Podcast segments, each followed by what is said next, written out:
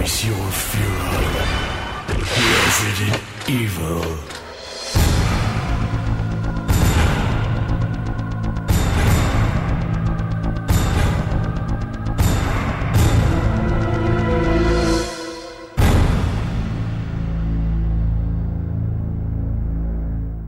Olá, pessoal, sejam bem-vindos a mais uma edição do podcast Face Your Fear, que é o podcast oficial do Resident Evil Database. E dezembro é um mês muito especial, porque ele traz os acontecimentos de um jogo de Resident Evil que é muito especial para mim e está no meu top 3 de jogos favoritos. Resident Evil Code Verônica é o jogo que será homenageado neste podcast. E eu não estou sozinha para falar deste jogo incrível. Eu estou aqui com o meu parceiro, meu grande amigo de longa data, Maxon Lima. Oi, Monique. Oi, todo mundo aí do Face Fear do Resident Evil Database. Um prazer sempre estar aqui com você falando sobre Resident Evil, em especial agora Resident Evil Code Verônica, que também tá no meu top 3 e que faz de dezembro um mês especial para mim também, assim como para você. E lembrando, gente, se você não sabe ainda, o Maxon tem um canal muito bom sobre tudo de terror. Tudo que você imaginar de terror tem no canal do Maxon. Então, se você ainda não é inscrito, o Maxon vai te dar o um recado para você ir lá se inscrever. Pô, obrigado por ter, por ter trazido à tona no meu canal o Mask Horror, youtube.com.br Mask Horror desgraceiras de todos os tipos e tamanhos feitas com coração. Convido vocês a, a, conhecer o canal. Ficaria muito feliz de conversar com vocês nos comentários dos vídeos lá. Gente, o canal do Maxon vai estar na descrição, tanto no nosso vídeo no YouTube, quanto também no nosso post no site, onde você também pode, é, nessas duas versões você pode ouvir o nosso podcast, além, claro, dos agregadores aí, dos melhores agregadores de podcasts, onde você pode nos encontrar. E como a gente vai falar de Resident Evil Code Verônica, a gente vai fazer uma pequena introdução sobre o lançamento do jogo, todo o contexto da época em que ele foi lançado. O primeiro lançamento dele, eu falo primeiro lançamento porque ele foi portado outras vezes, mas uhum. ele era inicialmente um jogo exclusivo para o Dreamcast, que foi o primeiro 128 bits sem dúvida, ele veio com uma bela de uma vantagem em relação ao PS2 que chegou depois e mais ainda com relação ao Xbox e o GameCube que vieram, tipo, mais de um ano depois do PS2, né? Então a SEGA tentando tirar o atraso e o prejuízo do Sega Saturn, né, que foi um console que não foi assim tão bem aceito, que deu bastante errado, trouxe muita dor de cabeça para a SEGA, eles se adiantaram nessa e fizeram um videogame muito mais acessível e de fácil desenvolvimento para os produtores e tal. Então, o Code Veronica até que pode ser considerado um dos primeiros grandes jogos do Dreamcast third party né? Porque grande parte do apoio do, do Dreamcast veio da própria SEGA. E a Capcom também foi uma das grandes empresas que trouxeram muitos jogos pro videogame, né? Era aquela conversão perfeita do arcade para sua casa, que ainda era uma questão naquela época, né? É sempre legal a gente puxar o nosso contexto de 98, 99, que ainda existiam os fliperamas e ainda existia aquela, aquele abismo entre os consoles de casa e os fliperamas em termos de qualidade técnica. O Dreamcast foi o grande responsável por meio que por um fim nessa diferença, né? Tanto com os jogos da SEGA quanto com vários jogos, especialmente de luta da Capcom, né? E o Resident foi um dos grandes motivos para muita gente se interessar pelo console e, tipo, eu, assim, com certeza você também. É, a gente ainda vai chegar nesse ponto, né? A gente vai comentar ainda um pouco sobre esse ponto, mas isso que você falou é muito verdade. A Capcom, ela meio que. Ela tem um coração bom, né? Aquelas brincadeiras assim, tipo, falando de zoeira, mas ela tem um coração bom porque ela acredita nos projetos, né? Tipo, ela acreditou no Dreamcast, ela acreditou no Game GameCube. Ela fez a exclusividade, ela participou de projetos de exclusividade. É, é bem, bem interessante isso, assim, como ela, ela se, se permite arriscar nesses pontos, mesmo que eventualmente acabe falhando. Parece que ela sabe que vai acontecer, mas mesmo assim ela arrisca. E o Resident Evil Code Verônica, ele foi lançado inicialmente no dia 3 de fevereiro do ano 2000. É, depois ele teve uma outra versão, por isso que eu falei que era o primeiro lançamento, ele teve uma versão estendida, que é a versão X que teve o lançamento em 22 de março de 2001. E o Dreamcast, ele meio que morreu antes de receber uma versão ocidental do, dessa versão X, dessa versão X de Extended. Então, essa versão X, ela saiu só em japonês pro Dreamcast, como subtítulo de Kanzenban ou Complete Edition. Infelizmente, uhum. o Dreamcast não resistiu, ele não foi muito bem administrado, Também não, não rolou muita questão de sorte, porque a gente sabe que tem muita questão de sorte em empresas também. é, a concorrência ele... foi muito brutal, assim. A Sony Sim. foi extremamente agressiva numa, numa política de se vai lançar pro Dreamcast, não vai lançar pro meu console. E na geração passada, o PlayStation 1 tava numa dominância muito grande, né? Foi bem difícil pra SEGA nessa época, até que uma decisão bem acertada por parte deles de terem é, abandonado o hardware e focado em software, porque se não tivessem feito isso, provavelmente a gente não veria mais SEGA hoje em dia, né? E ainda bem que a SEGA continua aí firme e forte. Com certeza. Então ele. É, o Dreamcast recebeu essa versão X somente em japonês, não deu nem tempo de sair a versão ocidental, porque o console morreu antes. É uma pena, porque é um console pelo qual eu tenho muito carinho, é um console do coração para mim mesmo, como a gente tava até conversando ontem sobre isso, Max. Eu queria que tivesse dado mais certo, assim, tanto que existe, né, toda a lenda aí da, da galera esperando por um Dreamcast 2, né? Então eu acho que eu não sou a única que tenho esse carinho pelo Dreamcast. Ah, sem dúvida, o Dreamcast é o meu console favorito, assim, se eu pego e olho a minha vida em retrospecto, o tanto que eu joguei, o tanto que eu me diverti, especialmente com amigos, os jogos multiplayer, né? E para quem gostava de jogo de luta, especificamente um ou outro jogo de RPG, e para quem sempre foi fã da SEGA é, e dos jogos extremamente diferenciados da SEGA, né? A SEGA, na verdade, a grande virtude da SEGA foi sua ruína, assim, que é basicamente tá sempre muito à frente da sua época, e isso nem sempre é assimilado, e, e é difícil, assim, de lidar. É, os grandes jogos do Dreamcast dizem muito disso, como, por exemplo, o, o próprio Shenmue, Space Channel 5, coisas do tipo, assim, é um apelo mais a, longa, a longo prazo, assim, é difícil na época. E o Dreamcast, é engraçado pensar que a Capcom apostou num jogo como Resident Evil pro Dreamcast, que já vinha fazendo muito sucesso no PlayStation, justamente porque na época os fliperamas, de novo, eles eram muito populares, especialmente no Japão, e a placa Naomi, que era a placa recorrente da SEGA, ela é basicamente o Dreamcast, né? Então era muito fácil fazer as conversões dos jogos de arcade pro Dreamcast, tanto que eram absolutamente fiéis, como a gente já, tá, já tinha falado agora há pouco. Então meio que foi uma consequência da Capcom ter lançado, por exemplo, um Power Stone, um Marvel's Capcom, o Street Fighter 3, os jogos de luta da época, e aí emendar nessa um jogo exclusivo feito especialmente pro console novo da SEGA e mantendo essa, essa linha de raciocínio, essa evolução tecnológica de Resident Evil, que é justamente tirar proveito o máximo possível do proveito técnico do console, né? Então, aquelas características de Resident que a gente vai comentar muito, muitas delas a gente viu pela primeira vez no Code Verônica. A, a, o abandono do pré-renderizado, por exemplo. É, e o Code Verônica, ele, querendo ou não, assim, porque ele é da saga principal, ele é da série principal, né? Apesar uhum. dele não ter um número, ele é da série principal, né? Ele não é um spin-off. É, eu acho que ele disputa em importância com o 3, que nem a gente estava conversando ontem, inclusive, é, uhum. sobre qual é o mais importante. Que existe essa, essa guerrinha entre a. dentro da fanbase de qual jogo é mais importante, o 3 ou o Code Verônica. Fiquei muito surpreso de saber que isso existe, pra ser sincero. É meio deprimido, na real, também. Porque, né? Tipo, Pra quê? Os dois jogos são igualmente importantes, nenhum é mais importante do que o outro, como a galera tenta fazer acontecer. Sim, é, a gente estava até conversando sobre isso ontem. Existe toda uma questão de vendas e, e, que por causa disso o Resident Evil 3 ele foi colocado o número 3, ele não era para ter o número 3, ele era sim para ser um, um, complemento do Resident Evil 2, sim. Era um spin-off com a Jill, né? E o Code Verônica seria o numerado, né? E aí depois acabou ficando a história de que na verdade o Code Verônica, que era o spin-off, que o 3 era o numerado. Enfim, rolou toda essa treta. É, o próprio produtor da franquia na época, o Yoshiki Okamoto, teve que falar, né, vir a público para dizer que eles mantinham a linha de raciocínio dos jogos em PlayStation serem numerados e em outras plataformas com um subtítulo, porém, todos fazendo parte lá do mesmo universo, né? Não era nada é, ramificado, nada assim, era tudo cronologia oficial mesmo. E os dois jogos são igualmente importantes, mesmo tendo um número ou não, os dois fazem parte da série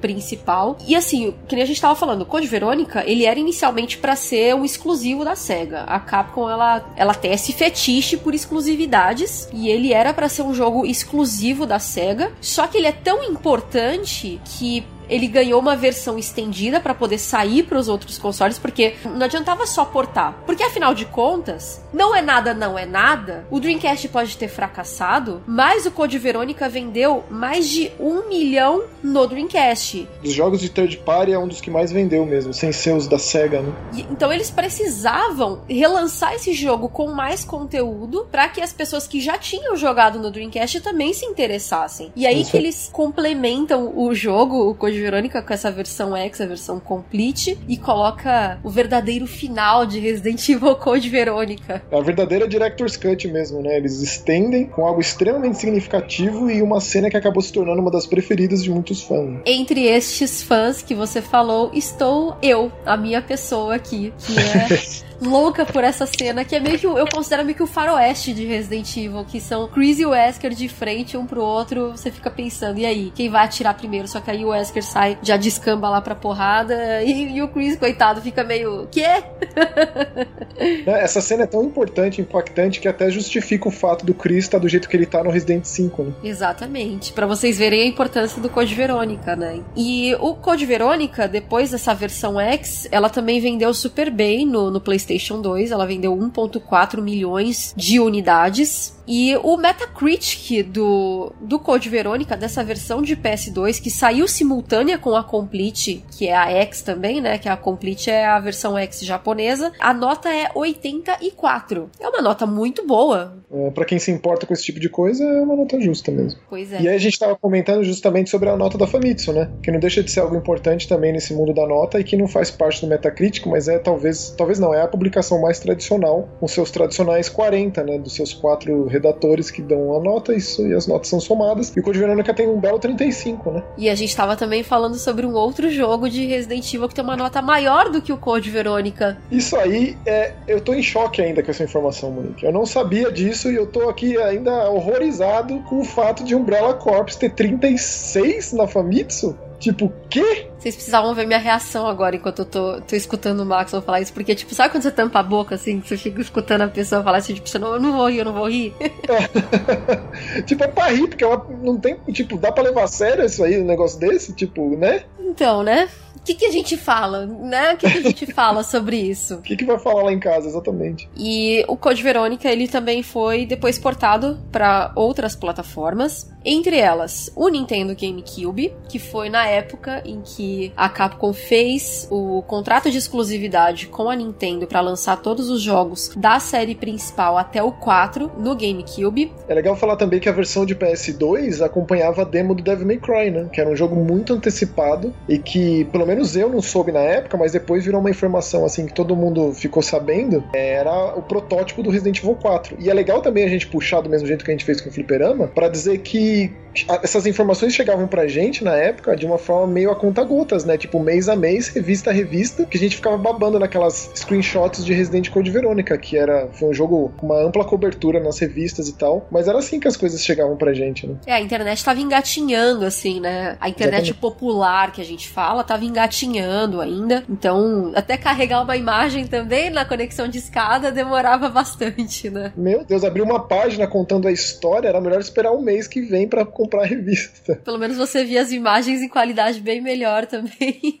Enfim, e aí a Capcom ela não aprendeu, né? Com essa coisa da exclusividade. Teve a da SEGA que não deu certo. O que, que ela vai fazer? Ela insiste no erro, porque, né? Não é verdade? Tá certo, lança para tudo. Todo mundo tem direito de jogar, lança para todas as plataformas possíveis e imagináveis. Isso mesmo. É, eu também acho, mas a Capcom, pelo jeito, não pensava assim. Demorou para cair a ficha dela sobre isso. Primeiro é, ela né? foi lá, fez exclusividade com a SEGA. Não deu certo. Depois ela foi lá, fez exclusividade com a Nintendo. Não deu certo.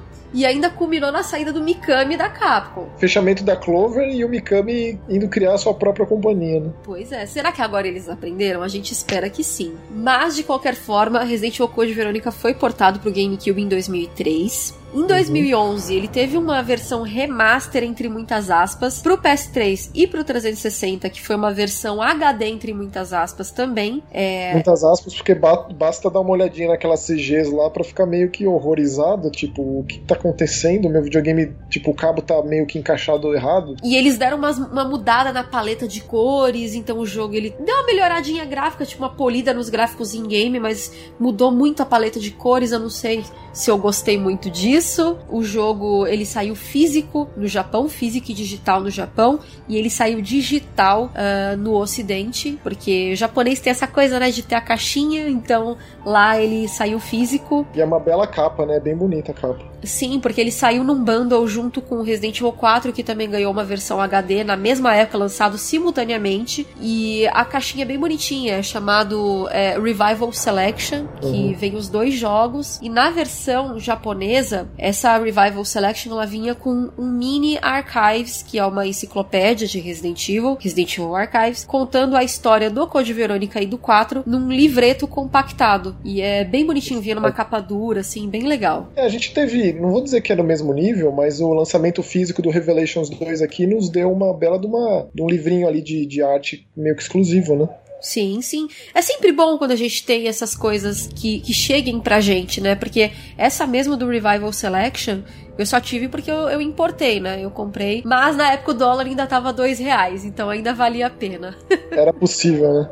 e além dessas versões também, teve também um recente porte que saiu no ano passado pra PS4, que nada mais é do que a versão de PS2. É, uhum. É, tanto que ela é 4x3, fica aquelas faixas do lado. E também só saiu em versão digital. E desde esse remaster que eles fizeram pro PS3 360 em 2011, e agora esse porte também pro PS4 4, é, eles têm suporte aos troféus e às conquistas. Exatamente. O, o, o PlayStation 4 ele, ele, traz um monte de jogo de PS2 a um preço que eu considero até certo ponto abusivo, mas é justamente por conta disso, né? Dizem que não é fácil incorporar essa engenharia dos troféus em jogos antigos. Então, para quem se importa com essas coisas, tá lá, né? Agora acho que a gente pode passar para a parte que eu mais gosto, que uhum. são os pormenores da trama de Resident Sim. Evil Code Verônica. Vamos nos aprofundar, porque não é todo dia que a gente vê um jogo da série que tem três grandes vilões, né? Tantos monstros, tantos chefes, tantas criaturas novas, tantas armas novas. Uma mudança brutal de engine, né? Uma mudança é, não no gameplay, mas a perspectiva de câmera ela dá uma, uma imersão diferenciada porque a gente tinha visto até então, especialmente a mudança de cenário, né? Que a gente estava acostumado com essa coisa mais urbana, periférica, cidades dos Estados Unidos, agora vai para algo mais europeu, de castelo, uma coisa meio medieval até, com coisas bélicas. Então a mudança foi bem brutal, assim, né? Eu acho que o Code Verônica ele tem dois pontos que eu acho que são muito importantes da gente destacar a origem da Umbrella, que é a questão dos Ashford terem ligação com, com a criação da Umbrella, e o segundo ponto, que a volta do Wesker e a consolidação dele como grande antagonista da série até a sua morte em Resident Evil 5. É, a gente tava dois jogos sem ter notícias dele, basicamente, né? Tipo, o que, que aconteceu com ele quando ele escapou da mansão depois dele ter sido atacado pela sua própria criação, num esquema totalmente Doutor de Frankenstein, assim. É... O que, que aconteceu com ele? Como ele assimilou o vírus e ele se transformou num monstro, como ele ficou com superpoderes, tipo, todas essas dúvidas foram sanadas aí. E até então a gente não tinha outros nomes associados aos fundadores da Umbrella que não fossem os Ashfords, né? Tipo, o Code Verônica foi o, o, como você bem salientou aí, pontou um dos caminhos mais importantes para a série a longo prazo, que é justamente isso, essa linhagem e é uma linhagem diferenciada dos outros, né? Porque é uma coisa que leva ao medievalismo, uma coisa europeia, de brasões, é, e heranças e árvores genealógicas, a importância que isso tem. Né? Sim, e, e outra coisa que é, que é legal a gente destacar também é que a última coisa que a gente tinha tido, o arco tinha fechado de Raccoon City com a explosão da cidade. A uhum. gente não sabia o, o, que vinha pela frente. A gente só via o arco sendo fechado e a Jill jurando que a Umbrella ia cair. É, até então o final, na verdade assim, até então não, até hoje o final mais brutal, impactante e chocante da franquia, né, eu diria. Com certeza, e, e triste, você termina com um amargo na boca, porque a cidade explodiu, tudo bem, poupou ali de, de salvar outras cidades que poderiam ser contaminadas, mas morreram 100 mil pessoas, né? O estimado de 100 mil pessoas mortas ali. O legal é que é, é, recentemente eu conversando com o Felipe De Martini, um abraço aí pro nosso camarada que também é especialista em Resident Evil, ele, ele, ele apontou que o final de, né, do, do, do, Eu conversando com ele sobre Red Dead Redemption 2, né? E sempre que fala sobre esse jogo, puxa muito sobre os finais de jogos. E ele me disse uma coisa que me fez pensar muito, que é justamente isso. Tipo, é o meu final favorito de um jogo de videogame da vida, que é o Resident Evil 3 Nemesis. Realmente, né? você para pra analisar, o negócio é tenso e tem sequelas infinitas na franquia. Né? Com certeza. E o Code Verônica, ele se passa no dia 27 de dezembro de 1998, três meses após Raccoon City. O próprio narrador, na abertura do Code Verônica, diz lá, three months later. Uhum. E aí que a gente começa a ver o que aconteceu com a Claire.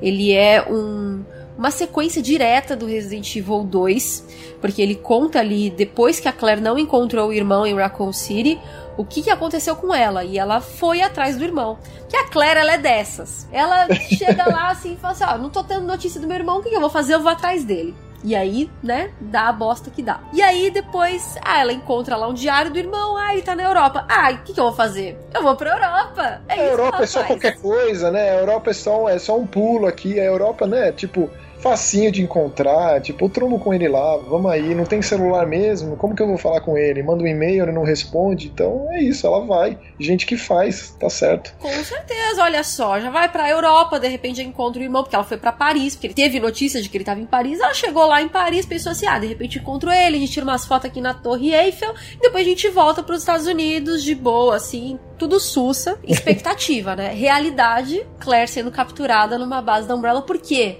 Realidade, filme do John Woo ali, com perseguição de helicóptero e tipo. e explosões e e por aí vai.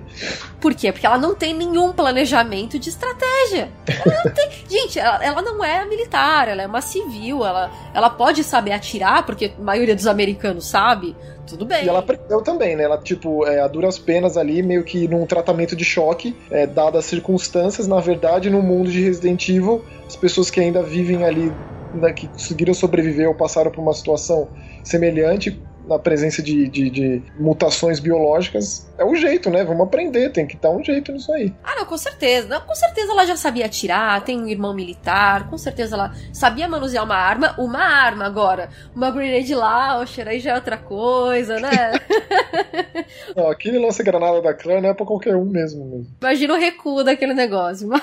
e aí ela vai atrás do irmão, invade lá, né? Expectativa, vou tirar fotos com meu irmão na Torre Eiffel, depois a gente volta. Realidade é capturada e levada para uma ilha da Umbrella como prisioneira. Essa ilha uhum. chamada Ilha Rockford, que é uma ilha pertencente a uma das famílias fundadoras da Umbrella. Eu vou dizer a família fundadora porque o Alfred fica pegando muito nesse ponto. É muita carteirada do Alfred ficar falando, ai, porque o meu avô meu avô fundou a Umbrella Inc. É uma das Mas tem que falar mesmo. Aliás, quando a primeira cena que o Alfred aparece, com aquela trilha sonora e aquela, aquele quadro e aquele cenário e a Claire toda ali escondida, né? Por mais que ela confronte ele, ele com aquele, com aquela sniper é muito marcante aquela cena. O Alfred é um personagem muito marcante. Acho que, sei lá, eu já devo ter já devo não, eu falei em Resident Evil's Database, em, em Resident Evils passados, que ele é o meu, meu grande vilão, assim, o meu, meu preferido, e ele faz jus aí. A, a, jeito que ele aparece é muito inesquecível, e ele já aparece já se consagrando e já, né, vendendo o peixe dele, que ele faz isso muito bem. Olha, tem dois personagens na franquia que eu ainda quero fazer programas especiais analisando a psique deles. Um é o Brian Irons. Nossa, deixa, deixa pro Resident 2 aí, Monique. Sim. Porque a gente pega o Brian que a gente conhece, tipo, dá pra pegar o Brian do 2, o Brian do Dark Side Chronicles, o Brian do, do, do Resident 2 2019. Vamos, vamos fazer, pô. Tipo, nossa, tipo, tô me convidando, tá? Tá convidado. e o outro personagem é o Alfred. Bom, já me convidei de novo, tá? Só pra você saber aí. São, eu gosto desses caras malucos muito, assim. É... Seria legal analisar mais a fundo, pegar, tipo, tudo que a gente tem de informação desses personagens, esmiuçar ao extremo, dar os fatos e dar os nossos pareceres e como foi que também é uma coisa que eu acho muito válida, né? Como foi a nossa assimilação a primeira vez, o primeiro contato deles, a primeira vez que a gente jogou. E como impactou e marcou pra gente naquele momento específico. Então eles são personagens que eu acho que eles eles dois são os personagens mais perturbados de, de, Resident Evil. Aqui a gente vai falar do Alfred principalmente, né? Aliás, vamos falar do Alfred, a gente não vai falar é. do Brian Irons. Mas é, os dois eles sofrem um pouco da, da mesma perturbação, assim, né? Algumas coisas. E eles acho que tiveram um pouco da mesma inspiração, que a gente ainda vai chegar nesse ponto. Mas o Code Verônica, ele, ele. Cara, é muito difícil você falar qual é o seu personagem favorito do Code Verônica. Você, tem isso também, porque todos eles são muito bons. Sem dúvida. Eu acho que a Capcom, de forma geral, é a campeã em fazer personagem carismático. Mas é uma das coisas que você pega um dia inteiro e senta e para e pensa, tipo, qual é o meu Resident Evil favorito? Qual é o meu personagem favorito? Aí você, tipo, né? Aí, tipo, tendo feito isso, o Alfred, por conta do meu amor por terror e o tanto que eu gosto de psicose do Hitchcock, tipo, ele tá pelo menos no top 5 de personagens da série e é difícil falar que eu gosto mais do Alfred do que do Wesker, sendo que o Wesker é o vilão definitivo, né? É que a gente nunca viu nada nem parecido na franquia até então e nem depois. É, por mais que tenha uma diferença muito grande entre o Alfred e a Alexia, tá, são irmãos gêmeos e tal, mas como a história apresenta ambos é bem diferente. É, eu gosto do fato de muito da, da, da, da, fraqueza do Alfred ser exposta no jogo. A gente vê muito dessa doença dele meio que não sob controle mais dele. É, a Claire, tipo, tem situações ali que ela espreita o lado doentio dele, meio que, que ele não gostaria de mostrar. E esse bastidor da vida de um psicopata, que ele é nada além de um psicopata aquele horroroso daquela pessoa, é, a gente vê muito disso no jogo. Então isso para mim foi como eu tinha falado agora há pouco, foi uma das coisas que mais marcou na época. Tipo, foi difícil de assimilar aquele Alfred de peruca, meio que confundindo as personalidades, sabe? Sim, a gente não tinha nada parecido com isso até então. A, a, gente tinha algumas coisas meio sutis em Resident Evil que não tinham sido faladas ainda.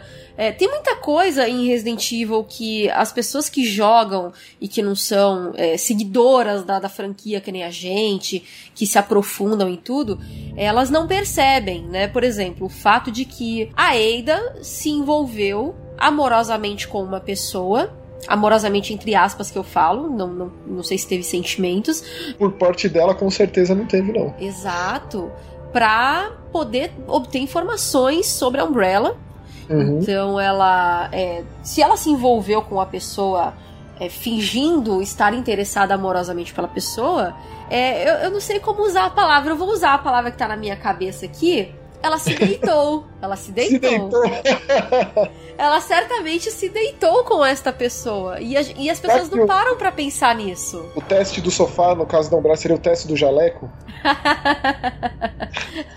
Boa. E toda essa questão do Brian Arons também, que a gente não, não, não para pra pensar na perturbação do, da pessoa que ele é, que a gente vê ele ali, aí a gente só acha, ah, ele é só um cara corrupto que recebe propina. Não, ele é um cara que foi acusado de violência doméstica, de estupro, e é, é. chefe de polícia. Pois é, o que, que ele tá fazendo lá, né? O que, que uma pessoa que todo mundo sabe dos problemas, tipo, ele não faz a menor questão de esconder que ele é desse jeito, muito pelo contrário e por que, que ele ainda está em um cargo tão importante? E por que, que ele está acima de pessoas tão responsáveis como, por exemplo, todos os Stars, Bravo Team etc. Exatamente. Então, é, tem essas coisas que ficam meio sutis na série, não, acabam não sendo exploradas demais. Eu não sei se até o momento da gravação desse, desse podcast, se eles pretendem explorar essa natureza doentia do Brian Irons no Resident Evil 2 Remake a ponto de explicitar algumas coisas ou se eles Eu vão também deixar sutil. Mesmo porque o, o Sujimura, que era o roteirista na época, que vem de novela e de romance, é, dá para sentir como ele, ele gosta de colocar sutileza, do, no sentido de não precisa ser explícito, sabe? Uhum. É, mais, é mais válido você colocar ali, tipo, só soltar ali uma informação e aí gerar uma divagação e os fãs desenvolverem, rolar toda uma discussão em cima disso. É bem característica de, de alguém que vem de romance, de livro mesmo. Então, pensando por esse lado, é muito vasto, né? Agora, se o Resident Evil 2 novo ele vai, como você disse, tornar tudo isso evidente, colocar na tua cara quem ele é, não ser uma coisa mais. Porque assim, na verdade seja dito, o Brian Irons ele tem basicamente duas cenas no Resident 2, né? Sim. É, ele poderia, poderia ter mais, claro que sim, mas já é o suficiente para que fãs é, é, é, especulem e conversem sobre todos esses anos. 20 anos a gente falando do Brian Irons com a informação que a gente tem, com o pouquinho que a gente tem. E já é muito mais que o suficiente, né? Com certeza. E vamos, vamos ver aí o que, que vai acontecer. Mas voltando a, ao Alfred, Uhum. A gente tem alguns pontos que a gente pode salientar aqui. Primeiro, a carteirada que ele dá de que ele se acha uma pessoa muito mais importante em relação às outras pessoas, porque ele faz parte de uma família tradicional, aristocrata. Então, ele não tem qualquer. Ele é um psicopata mesmo, ele não tem qualquer empatia por outras pessoas. É, são duas das características mais clássicas de um. Na verdade, ele, ele apresenta todas, né? Porque é, ele se, ele se, ele se auto-intitula superior, ele, ele maltrata bicho, né? Só faltava saber se ele faz xixi na cama, o Alfred, pra gente ter todas as características. E até que, até, tipo, será que quando ele tinha uns 15 anos o Alfred ainda fazia xixi na cama? Tipo, ou ele gosta de tacar fogo nas coisas e por aí vai. Então, as características que a gente conhece assim da psique de um psicopata tá muito bem colocada ali no Alfred para que não tenha nenhuma dúvida da índole do sujeito, né? Agora sim, tacar fogo em coisas eu não sei. Ah, bom, ele, ele destrói a própria ilha, né? Isso ele faz. e é nesse ponto que a gente vai chegar. Quando a Claire chega nessa ilha, ela descobre que essa ilha é pertencente a essa família Ashford, que é uma família de pessoas é, que estiveram envolvidas com a criação da Umbrella. O Sir Edward Ashford foi um dos fundadores da Umbrella e o Alfred ele repete isso com muito orgulho e tudo. Só que depois que o Edward morreu, ele foi contaminado com o vírus, com o progenitor. Uhum. É, a gente tinha também o outro fundador, que é o Marcos, que era o virologista lá, que ele estava tão concentrado em ficar dentro do laboratório, que a pessoa que mais cresceu na empresa foi o Spencer. Então os outros ficaram meio de lado. É, então... e o Marcos foi o cara que pôs a mão na massa, de fato mesmo, né? Ele foi o grande, o grande cientista mesmo, que desenvolveu as coisas em laboratório, né? Os outros, eles eram mais aristocratas, pessoas da grana, pessoas de, de papo, né? Então, o Edward, depois que ele morreu e que o filho dele, o Alexander, não soube levar tão bem a coisa dos negócios ali, porque a família Ashford, ela sempre teve um tino para os negócios. A Verônica, uhum. que era a matriarca da família, ela sabia, nossa, sabia encantar todo mundo. Ela era uma mulher encantadora, maravilhosa. Uma perfeição, né? Com certeza. E a família cresceu em cima disso. E foi um legado ali, foi, foi aquela coisa de pessoas que sabiam lidar com isso, com a sociedade, com os negócios, até que chegou no Alexander. É muito difícil isso, né, Monique? Tipo, basicamente você já nasce predestinado. É aquele dito mito familiar que a pessoa não tem controle sobre suas escolhas, sobre o seu destino. Ela já nasce para fazer aquilo e ela já carrega um fardo pesadíssimo desde o momento que nasceu. Porque se a matriarca já é a Verônica e tida como basicamente uma divindade, uma deidade, como você faz para dar continuidade nisso, né? E o, por mais que o Edward tenha conseguido, o filho dele não, e ele foi inclusive escorraçado, assim, para usar uma palavra bem chula assim, pelos próprios filhos. Né? Sim, é, então, é, é, nesse ponto que, que a gente tem que, tem que chegar para as pessoas perceberem o quanto o Alexander também sofreu. A gente fala muito da Lisa Trevor, né? Que a, a Lisa, ela foi a, pessoa, a personagem muito sofrida em Resident Evil e tal, e a gente uhum. esquece do Alexander. É que o Alexander Alexandra ele era um adulto, né? A Lisa ela já era, ela era mais nova, por isso toca mais assim as pessoas. Né? Mas é que o Alexander, ele tava com aquela com aquela tortura psicológica desde criança. Olha, quando, quando seu Sim. pai se for, você que vai assumir a família, e aí você tem que ser que nem todos os seus antepassados, porque olha, Isso. todos eles eram incríveis. Olha a Verônica, que não sei o que, que não sei o que lá, e o cara já cresce com aquela coisa. Não, eu tenho que ser um bom líder, eu tenho que ser um bom líder, e ele não foi. Uhum. E aí, o que aconteceu? Ele não foi, ele levou a família a a destruição, a ruína. E aí ele ficava, meu Deus, o que, que eu faço agora? Meu Deus do céu, eu destruí a reputação da minha família, o que, que eu vou fazer? Tá, é, eu vou clonar a matriarca. Eu vou trazer uma nova Verônica. Uhum. Vou criar uma Verônica nova. A, a Verônica tá mumificada lá dentro da, da, da propriedade dos Ashford. Eu vou lá, eu vou pegar o gene dela. Eu, eu, eu, estudei a vida inteira sobre, sobre engenharia genética. Eu vou pegar o gene dela da inteligência e vou colocar numa criança que vai ser fertilizada artificialmente. Foi lá e fez. Exatamente. Disso nasceram Alexia e Alfred. O Alfred, ele não, não, não é muito inteligente. Assim, ele é inteligente acima da média, mas não é inteligente. Mas não é a Alexia, né? Exato, ele não é o nível da Alexia. A Alexia tá acima de qualquer pessoa. E é importante a gente lembrar que por que, que nasceram gêmeos? Porque já existia é, a coisa genética também de gêmeos na família Ashford, que a gente fala que sempre pula uma geração, né? É, e aconteceu. Né? Aconteceu isso também. Teve dois meninos. Foram e é legal como a gente é apresentado a isso. Tem o puzzle dos quadros que que muita gente fica empacada nele, é exemplo do primeiro Resident Evil, e ali você tem basicamente toda a linhagem dos Ashford, né, nesse, nessa resolução de quebra-cabeça. É um dos quebra-cabeças que eu mais gosto do jogo, inclusive. Com certeza, eu também gosto muito. E é ali que a gente conhece um pouquinho mais. E a gente vê o quanto ela é gloriosa, a família e não sei o quê. E que Exatamente. o coitado do Alexander não, não, não, não, chegou no patamar de glória de todas essas pessoas. É, e esses filhos nascidos, eles são tão cruéis e parece que é uma coisa meio. Precisamos falar sobre o Kevin, assim. A pessoa nasce cruel porque o que fizeram com ele traz à tona para mim a minha, uma das minhas cenas favoritas do, do, do Code Verônica, que é quando a gente tem o primeiro contato com ele já devidamente transformado num monstro, numa criatura. Né? O Alexander, os filhos dele descobrem o que aconteceu, como eles foram criados e para que eles foram criados.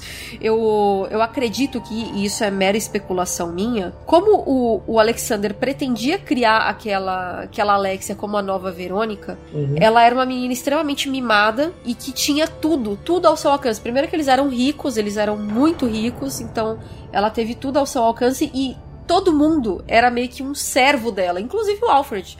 O Alfred Com fazia certeza. todas as vontades da irmã ao ponto de ter desejos por ela, porque ele tinha. Isso não é, é. explícito no jogo, mas ele tinha desejos pela irmã. Ele assim, se é um desejo homem-mulher ou se é uma admiração assim é, exacerbada, é, aí já é de novo especulação. Isso. Mas que ele endeusa ela, coloca a Alexa num patamar assim de divindade, fica muito claro. Essas crianças foram criadas é, sendo, claro, tendo tudo do bom e do melhor, inclusive a melhor educação, tanto que a Alexia é. se formou numa universidade renomada aos 10 anos de idade. É, vem esses absurdos de Resident, né? Já coloca como mostrar que ela é uma criança prodígio e ela vai ser a nova ditadora do mundo, né? Com, Com aqueles arquivos contando justamente como que foi a, as, tipo, a, a atividade curricular da Alexia, que é um negócio assim, pelo amor de Deus, sem precedentes. Sem precedentes na família Ford, sem precedentes, tipo, né, na vida. E aí, quando eles descobrem como eles foram criados e o propósito de terem sido criados, a Alexia já estava trabalhando em um vírus próprio, né? Ela já conhecia toda a coisa do legado da, da, da Verônica e todo o legado da Umbrella, e ela, ela mesma se interessou pela, pela questão de desenvolvimento de vírus, é, enfim, engenharia genética também.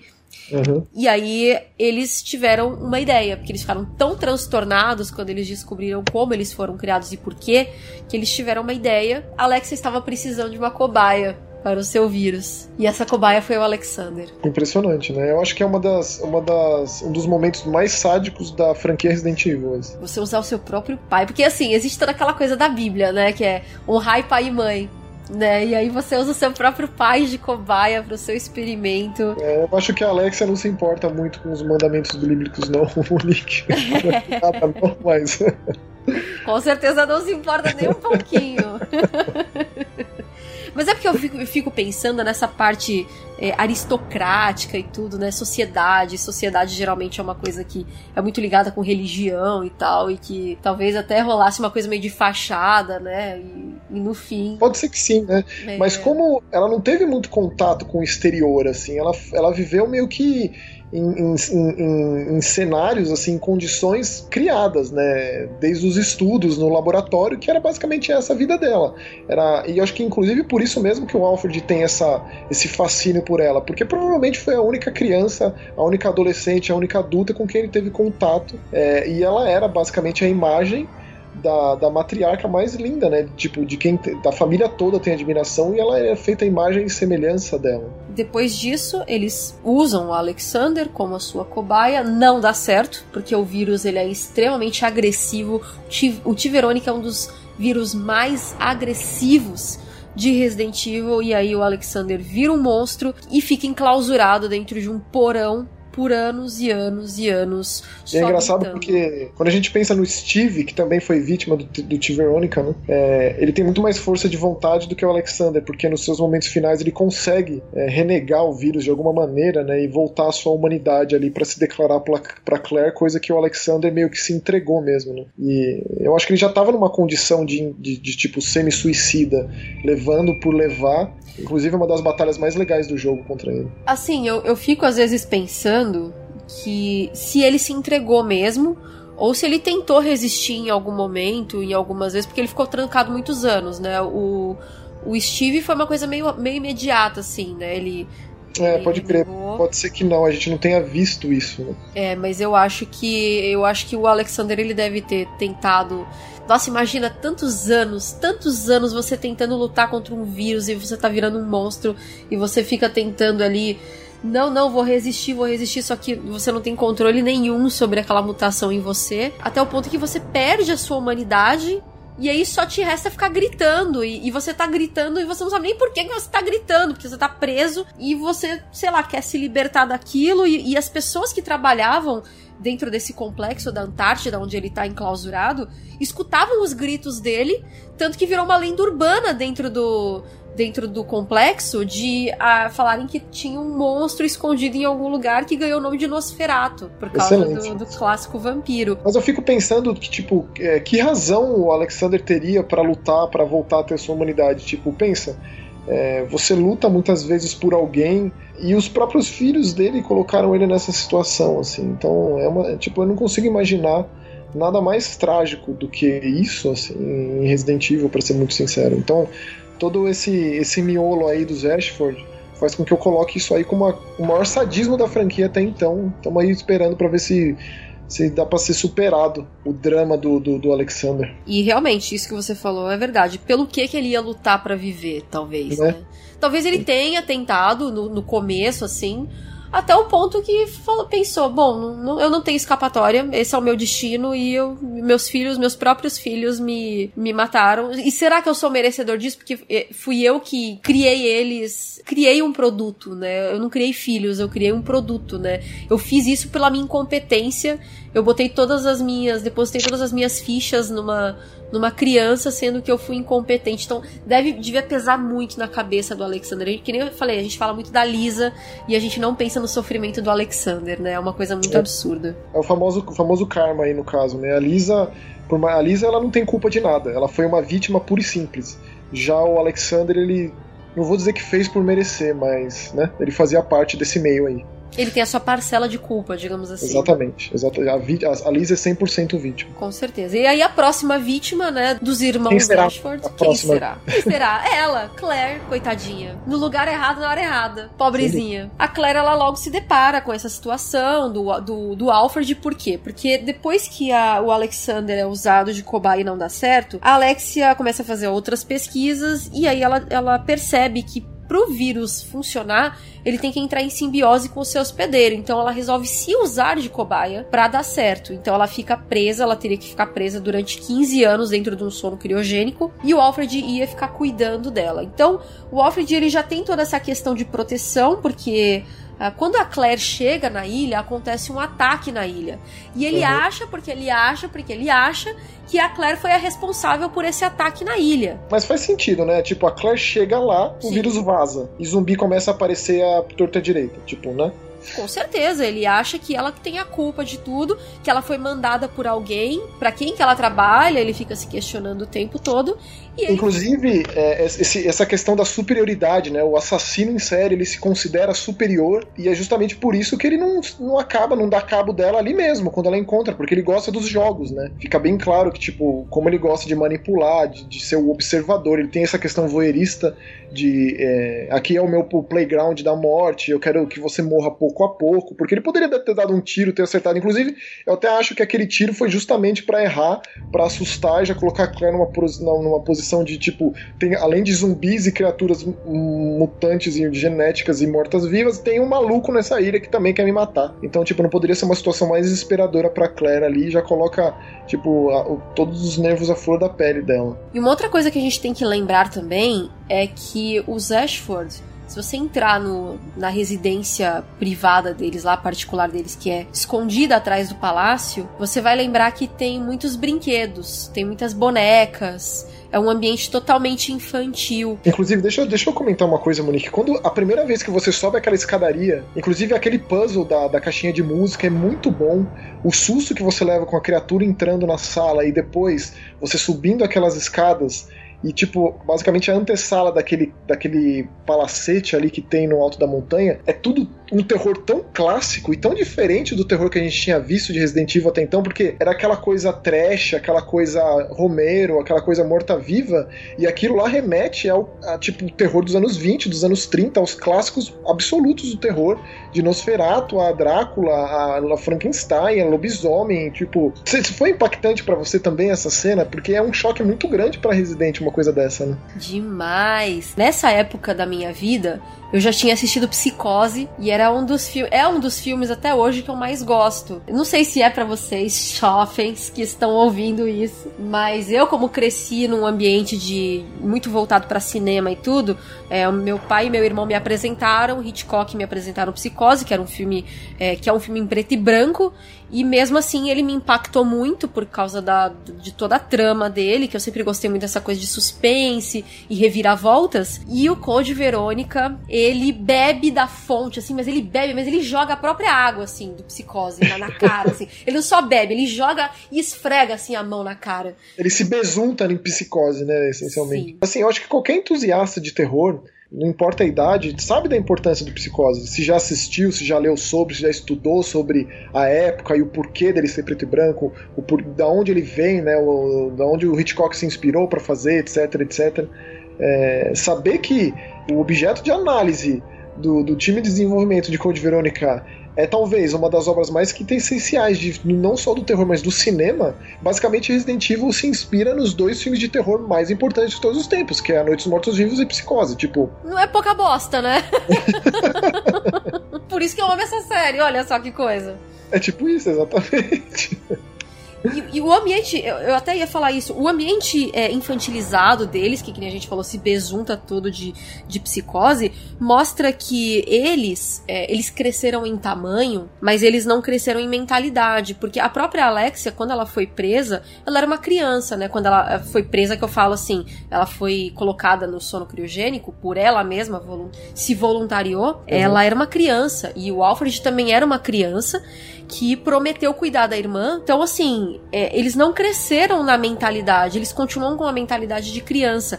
No Dark Side, Dark Side Chronicles, que foi um jogo que foi lançado, que é um shooter on rail, e que foi lançado com um resumão da história do, do Code Verônica, ele mostra muito claro o quanto a mente deles é, é, são mentes de crianças. Nos uhum. diálogos, você percebe, eles falam como se fossem crianças, eles não falam como se fossem adultos. É legal porque é, o Alfred, ele acompanhou o amadurecimento fisiológico, né, o físico, o corpo da Alexia, meio que como um observador mesmo, olhando através de um, de um tubo de laboratório.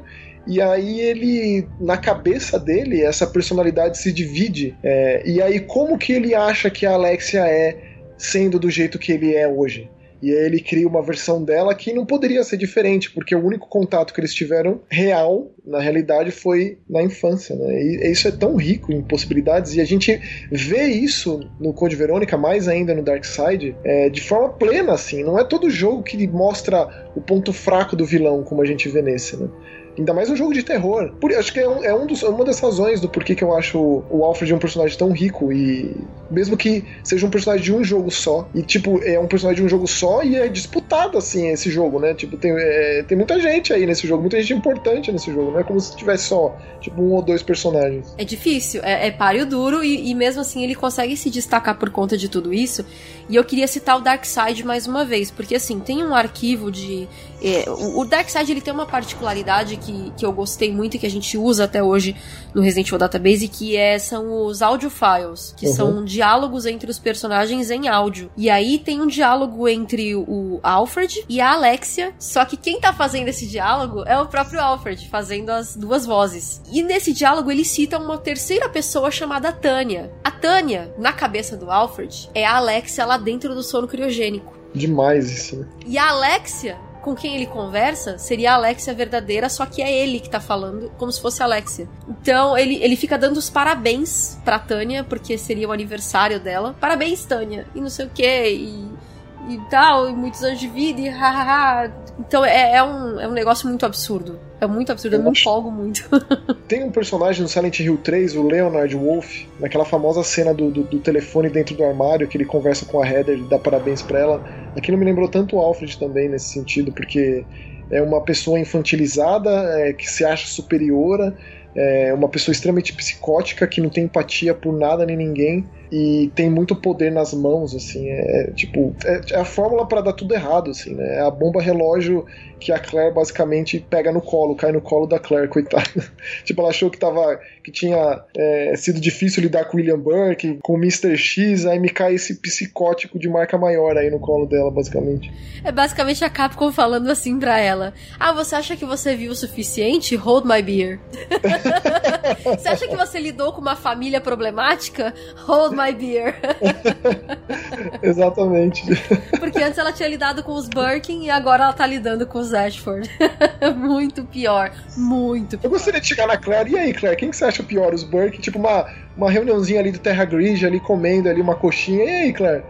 Birkin ou Ashford? Quem que é pior? Vai, os dois a 80 por hora. Tipo, imagina. tipo, Aí ela sabe o que, que ela vai responder? Olha, nenhum dos dois. De vez em quando vocês não viram as tretas dos Burton. Pode crer. Não, brincadeira, tá, gente? A gente ama os Burton, todos eles moram no nosso coração. Sem dúvida. Mas uma outra figura, que é uma figura também muito importante com a qual a Claire também tem que lidar. Coitada da Claire, cara, é muito. É só pepino, hein, Monique? Meu Deus, é só boleto mesmo pra Claire, meu, meu Deus do céu. É o Steve! o molecote Steve, né? Ou seja, ela lida com crianças o tempo todo, porque são a, a Sherry no 2, depois tem o Steve e tem o Alfred e a Alexia também. Ou seja... É, por isso que ela não teve filho até agora, Claire. Fica muito claro para mim, assim. Sim. o Steve tem uma outra história muito trágica também, que é uma história muito triste. O pessoal sempre. Ah, mimimi, Steve enche o saco, o Steve é muito chato e não sei o quê. Gente, se vocês tivessem passado pelo trauma do Steve, vocês teriam um pouco mais de empatia também, porque o pai do Steve, ele era um funcionário da Umbrella, uhum. que descobriu uns troços cabulosos sobre a Umbrella. E aí ele falou: vou vender, vou conseguir dinheiro, e aí eu pego minha família e ó, chispo, acabou a Umbrella, nunca mais eu quero ver a cara. Como se fosse possível, né? Como se fosse possível. É expectativa e realidade de novo, né? Expectativa. Eu vou vender, vou pro Havaí, vou comprar uma casona lá, vou morar com a minha família lá e ficar, uhum. né, só curtindo a praia. Realidade, a Umbrella descobriu. E aí o que, que acontece? Ela prende o cara, mata a esposa dele e leva o filho junto. Inclusive, a Rockfort Island é justamente isso, né? Além de ser uma, uma ilha para treinamento, para meio que construir um exército particular da Umbrella, também é uma de exilados, de prisioneiros, de, de, de traidores, etc, etc. Né? Que, assim, é, convenientemente acaba sendo cobaia dos experimentos que aconteciam na ilha com certeza. Lá tinha um laboratório também onde rolavam é, experimentos como o T-Virus. Essa ilha, que nem você bem falou, era um lugar também de treinamento militar. E uma das pessoas que treinou nessa ilha foi o Hank, do, da Umbrella. Exatamente. Então, Informação extremamente valiosa essa. Com certeza. E, e ele até manda lá um, um e-mail, tem uma carta, um e-mail, sei lá, um bilhete pro Alfred. Bilhete. É, o bilhete, é, é verdade esse bilhete. Mas... Hank treinou nessa ilha, é verdade, se mas é verdade. É. Não, mas é verdade mesmo.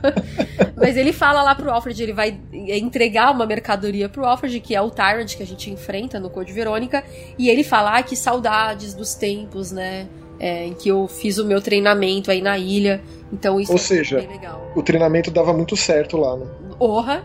Eles treinavam só com uma Gulp Worm, que é aquela aquela minhoca gigante lá. Só com isso. Que inferno essa minhoca gigante, diga-se de passagem. Pois é. Era só o treinamento deles, era ter que lidar com aquela minhoca. Legal, muito legal. Olha, a Umbrella, a senhora está de parabéns. É engraçado como a Umbrella parece ter sempre. Eles acham que tem tudo sob controle, né? Eu, eu domino essa minhoca gigante, esse verme aqui que, que, que, que vive por cavernas subterrâneas na ilha. Tipo, temos total controle sobre a situação.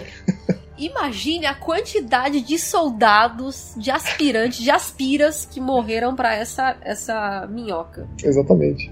É, meus amigos, é essa Umbrella não é brincadeira. Enfim, e aí a gente tava falando do Steve, que ele passou por tudo isso, e aí o Steve criou uma coisa de rebeldia, porque ele era um adolescente quando ele foi preso, de não confiar mais em ninguém, porque ele pensou assim: se eu não posso confiar nem no meu próprio pai, olha a merda que deu, tipo, minha mãe morreu por causa dele, por causa uhum. da ambição dele. Então eu não posso confiar em ninguém, quer saber? Armas, armas são confiáveis.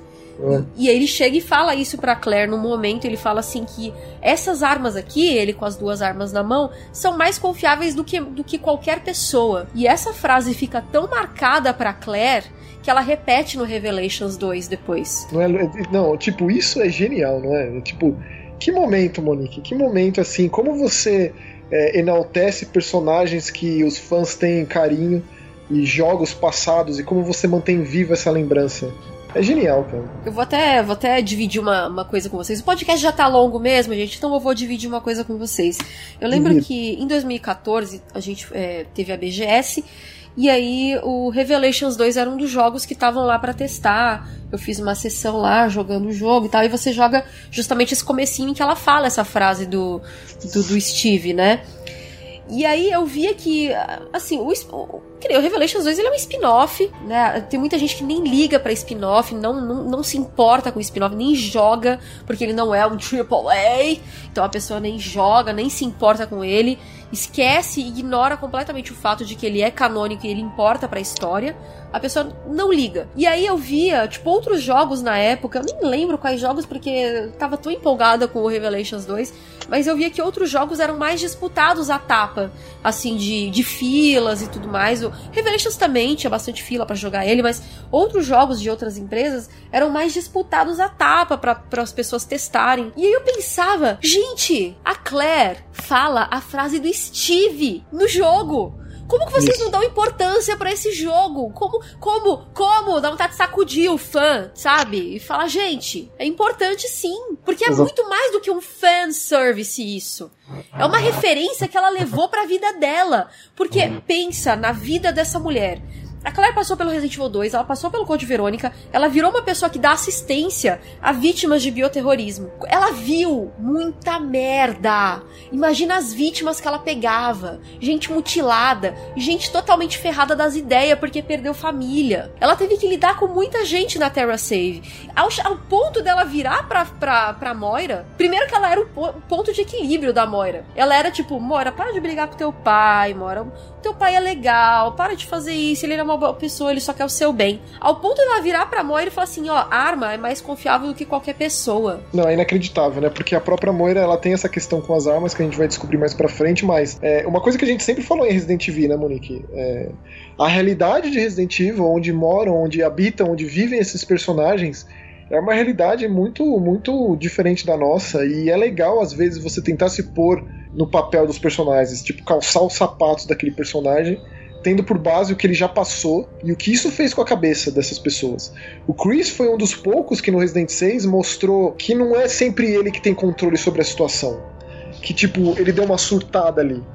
Eu acho que a gente ainda vai ver isso acontecendo com muita gente nessa série. As pessoas estão ficando velhas, as- os personagens tipo, não aguentam mais. É, fisicamente e mentalmente, a gente ainda vai ver muito, muito, muito personagem querido por fãs aí surtando. É isso que eu imagino, eu acho que seria, faria sentido, tipo, esse resquício aí. E a Claire, até então, é uma das personagens mais centradas possíveis, assim. Ela é uma, tipo, como assim ela consegue é, é, ser, manter essa personalidade de abraçar a Moira, do tipo, cara, pega leve, como você mesma disse. Sendo que olha o que, que passou essa, essa mulher, pô. É por isso que a gente sempre fala, vai sempre falar que, tipo, olha as, as, as mulheres, os personagens de Resident Evil, as mulheres em especial, são, são muito marcantes, né? A Claire, a Claire é especial demais, e ela, mais uma vez, faz o papel de mãezona do Steve, é, especialmente depois de uma das cenas mais marcantes do jogo, que é quando ele se confronta com o pai dele morto-vivo. Aí ele meio que descarrega literalmente, emocionalmente, a arma e o sentimento ali dessa pessoa que foi responsável pela morte da mãe, foi responsável por ele estar lá,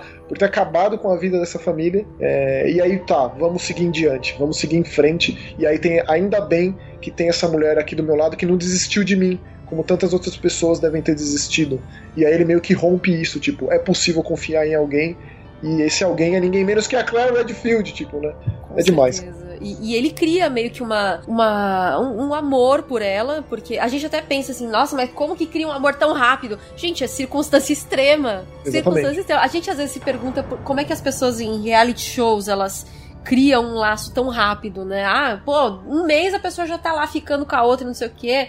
E elas têm umas DR de, de, de gente casada. Mas elas estão 24 horas ali, passando por um monte de coisa, tipo, o Brasil inteiro assistindo a pessoa. Então, assim, é, o, o cérebro do o cérebro humano é muito mais complexo do que, do que a gente pensa racionalmente assim. Ah, mas se eu tivesse naquele lugar, eu acharia isso um absurdo. Mas o é que diz nossa van filosofia. E eu, eu acho muito engraçado você comparar as circunstâncias de Resident Evil com o reality show, porque faz muito sentido, Monique. Eu acho que é tão extremo quanto, assim. É, deve ser tão difícil quanto. E, e eu tive que segurar a risada aqui, porque foi demais isso. Mas é verdade, são situações É, é extremas, e em situações extremas, você passa. Você tem é, sentimentos extremos, né? Situações extremas. É que nem sabe aquela história do. Como é que é? Momentos desesperados exigem medidas desesperadas. Exatamente. É, Tudo é um conjunto da obra, gente. Tudo isso é um conjunto da obra. E o Steve, ele cria essa coisa de, ah, tudo bem, eu posso confiar na Claire. E aí, a partir deste momento em que ele descobre que ele pode confiar, ele meio que cria um amor por ela. Tem também uma coisa carnal. E ao mesmo tempo, é- ele quer É. retribuir o que ela fez por ele. Que ele quer proteger ela o tempo todo. É muito bonitinha a cena dele dirigindo lá, pilotando o avião e olhando ela dormindo. Olha- É demais aquilo. Pô, a pessoa que não fica comovida com aquilo, sei lá, eu acho que ela não tá jogando o jogo por jogar. Não tá passando, tipo, porque o lance de, de Resident é muito da imersão, né? Você se, se colocar ali no papel dos personagens e tal. E os personagens são carismáticos a ponto de você é, lutar para que eles vençam. Não é uma coisa só de vou ganhar o jogo, vou acabar o jogo. Mas, pô, existe um propósito por trás disso. Você não quer que aquelas pessoas morram, você quer que elas passem por aquilo e que fique tudo bem no final. Sim. Não é, não é qualquer jogo que consegue, não é qualquer obra de ficção que consegue fazer com que você crie empatia pelos seus protagonistas, a ponto de você querer que eles vençam, ou de querer que eles se apaixonem, que eles fiquem juntos e felizes. E aquela cena de pensar que aquilo é um ponto meio que troque o disco, no caso do Dreamcast, né? É. É, é bonitinho, cara. Tipo, olha tudo que eles passaram e pensar que a gente tá acabando de entrar no segundo disco. Era demais esse, esse pensamento, porque ali, do que a gente tinha de Resident Evil até então, poderia acabar o jogo tranquilamente, né? Porque Resident, eu lembro que um- uma das questões que me, me deixou muito é, surpreso, de uma forma muito, muito boa, é que Resident Code Veronica era muito maior que um Resident Evil até então. Em termos de extensão mesmo, né? Tipo, toda a parte da Antártica, ainda mais a parte do Chris, que revisita Rockfort toda destruída. Pô, ali cabe uns três Resident Evil 3 em termos de extensão, assim. O Resident Evil Code Veronica é gigante. Se a gente pensa em termos de extensão da franquia até então. né? Pois é. E, e o Steve, a gente tem que lembrar que ele era um adolescente. Então, adolescentes já têm essa tendência a levar tudo com mais intensidade. Ainda mais numa situação extrema como eles estavam vivendo ali. A É, própria questão Claire também é uma adolescente ainda. É, Porque é se você for parar pra pensar, ela tem isso. 19 anos, né? Como a Ashley também, que a gente sempre reforça o fato da Ashley passar por tudo aquilo. É, é difícil você fazer uma personagem que a gente olha e identifica porque ela é uma, uma pessoa comum, passando por uma situação extremamente excepcional. Como a gente reagiria a isso? Como a gente reagiria se um morto-vivo levantasse do, do chão e tentasse te comer vivo? E aí eles se unem, né, Pra poder sobreviver a isso tudo. E, e a Claire, em, em um momento, ela consegue entrar em contato com o Leon, é por um computador, ela passa a localização dela pro Leon, na esperança de que o Leon, de repente, continuasse tentando buscar o Chris. Porque agora ele é um funcionário do governo, Aham. Pra que avisasse que o Chris estava sendo monitorado, né? Porque ela encontra ali um, um aviso de que o Chris estava sendo monitorado. E aí, a partir daí que o Chris descobre a localização da irmã e ele vai atrás dela na ilha. E uma coisa muito legal que, que as pessoas não se tocam da ligação entre o 3 e o Code Verônica é que no, no epílogo da Jill diz que ela foi se reunir com o Chris na Europa. E que quando ela chega no esconderijo do Chris, tá vazio. Por quê? Porque ele foi atrás da Claire. Exatamente. Olha só, olha a ligação aí entre um jogo e outro. É muito legal isso. Os epílogos são muito importantes. Né? São, são fantásticos. Então é tudo muito amarrado em Resident Evil. Até o pessoal fala, ah, essa, essa série tem que sofrer logo um reboot. Tem que fazer reboot logo, porque tem muita ponta solta. Gente, pelo amor de Deus, parem. Parem com essa. Ah, falar Resident Evil, falar reboot, bate na madeira na sequência, por favor. É, por favor, se benze, né? Nunca mais fale uma palavra dessa. É tipo falar Voldemort. Aquilo que não deve ser nomeado em Resident Evil se chama reboot. É, não, tipo, passa longe, hoje não, não tem pão velho, porque não precisa, não precisa, tá tudo bem. E aí a gente vê toda a luta do Chris em busca da irmã no complexo lá da, do Rockford Island. Ele fica Uhum. procurando por ela, tá tudo destruído. E ele encontra o Rodrigo, que é um soldado da Umbrella, que foi a pessoa que capturou a Claire no momento em que ela baixou a guarda na, no laboratório de Paris da Umbrella, no complexo Depois de Paris. dela, dela ter mandado uma Neo do Matrix ali, explodido tudo, né? Aquela cena ali é, foi, foi bem impactante no início. Exato, e aí ela baixa a guarda e o Rodrigo manda ela não se mexer, leva ela lá pra ilha Rockford, que ele tem raízes com a ilha Rockford, o Rodrigo, que a família dele era meio que nativa da, da, da ilha e tudo mais, até que, ela, até que o pessoal da Umbrella comprou e tudo. E, e o pessoal da família do Rodrigo tá enterrado naquele lugar onde a gente vê ele caído ali, que ele tá sentado, né, que o Chris encontra ele. Ele tá bem ferido, porque ele se feriu no ataque que aconteceu à ilha, que foi um ataque é, orquestrado pelo Wesker. Não foi por ninguém que trabalhava com a Claire, como é da cabeça do Alfred. É. E ele tá lá e, e ele conversa com o Chris, ele fala ah, que, que, quem é você, né? E, e o Chris fala que tá procurando a irmã. E o Rodrigo conta pra ele que ela saiu de lá, ela, ela passou por lá, mas que ela saiu de lá. Ele que liberta ela, né? Quando tem a. Quando vaza o vírus na ilha. Sim, ele fala: olha, você pode sair daí, mas não duvido que você vai conseguir sair da ilha, né? Tipo, tenta aí, tenta a sorte aí, né? Pelo menos você vai morrer tentando, né? Você não vai morrer dentro da cela. A história do Rodrigo não é muito explorada na, na história Resident Evil também no Code Verônica, mas o Rodrigo também é muito melancólico. Tanto que ele escolhe morrer perto da família dele que tá enterrada ali na ilha. Tipo, a gente vê várias gavetinhas, né? Naquela parte onde ele tá. E são as pessoas que moravam na ilha. E entre eles os antepassados do Rodrigo. E o E Rodrigo. aí tem a, tem a missão paralela, né? Que dá continuidade caso você tenha dado remédio pra ele com a Claire. E aí, caso você derrote a- o verme gigante, você consegue o isqueiro com o Chris. Isso. Porque se você for lá e der o remédio pro Rodrigo, que é um hemostático, porque é pra ele parar de sangrar, ele te dá um lockpick e você deixa o seu isqueiro com ele. Exatamente, o isqueiro que ele te dá no início, não? Ou a Claire já tem esse isqueiro? A Claire já tem esse isqueiro. Já que tem, você né? Abre dentro da cela. Isso, isso mesmo. E esse isqueiro é do Chris. Foi o Chris que deu, foi um presente do Chris pra Claire. É excelente pra lidar com aquela praga daqueles morcegos do jogo. né? Excelente. E aí o Rodrigo devolve esse isqueiro pro Chris. Ele fala: Ó, a sua irmã me deu isso aqui antes dela, dela sair. E aí o Rodrigo, infelizmente, ele morre. E ele morre realmente perto dos antepassados dele, né? É uma Exatamente. história bem triste também. E, e aí o Chris vai na sua busca pela irmã. Ele descobre quem? Quem? Quem? Ele mesmo, ele mesmo, Monique. Albert Wesker. O nosso Alberto, nosso querido Alberto, está de volta. Olha só quem voltou, sou eu abestado. Não, só que não, não é o abestado.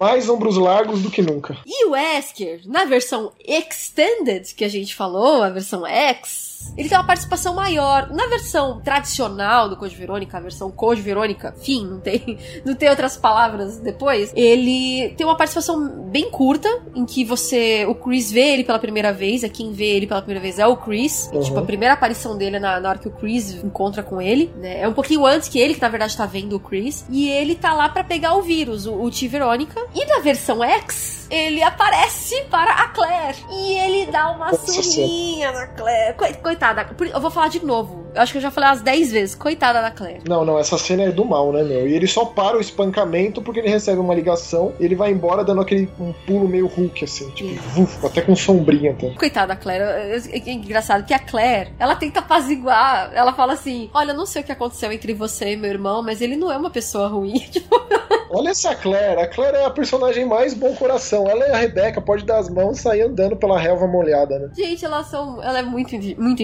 É inacreditável. E aí ela toma, né, uma surrinha ali do, do Wesker. E aí depois o, o Wesker tá, tá observando, né, a, a Alexia, cantando pro irmão, que a Alexia já despertou a este ponto, né? Rola uma treta entre o Steve e o Alfred. É muito boa essa cena, né? O Steve consegue atirar nele, ele se machuca e rastejando vai lá e desperta, né? Libera ela do sono criogênico. É muito bonita essa cena, muito trágica. Ou aquele Alfred chorando, Alexia, é muito marcante. É muito triste. E depois mostra a Alexia ninando o irmão morto, assim, no colo, bem pesado mesmo. E ela tá, tipo, observando, porque ela se vingou, né? Ela, pegou, ela capturou o Steve e a Claire. Uhum. E depois ela tá cantando, né? A musiquinha dela lá. Então, é uma- é uma das músicas mais marcantes do jogo, né? Toca muitas vezes, assim. E essa música reflete bem quem eles são, né? Que ela Exatamente. fala de uma rainha e de um rei, e que o rei é bem, bem ingênuo e que a rainha já é muito perversa. Muito do mal, é. Exato. Corta, rainha que já corta já. Então, é uma das influências que a gente tem aí, que é no Alice da- do País das Maravilhas, né? Do, do Lewis Carroll. Que inclusive tem a criatura chamada Bandersnatch, que é uma criatura que tem no, no Alice no País das Maravilhas, né? Então, Inclusive, é uma das cenas mais legais, que traz uma das outras influências, como a Monique bem pontuou aqui, do Matrix, que na época tava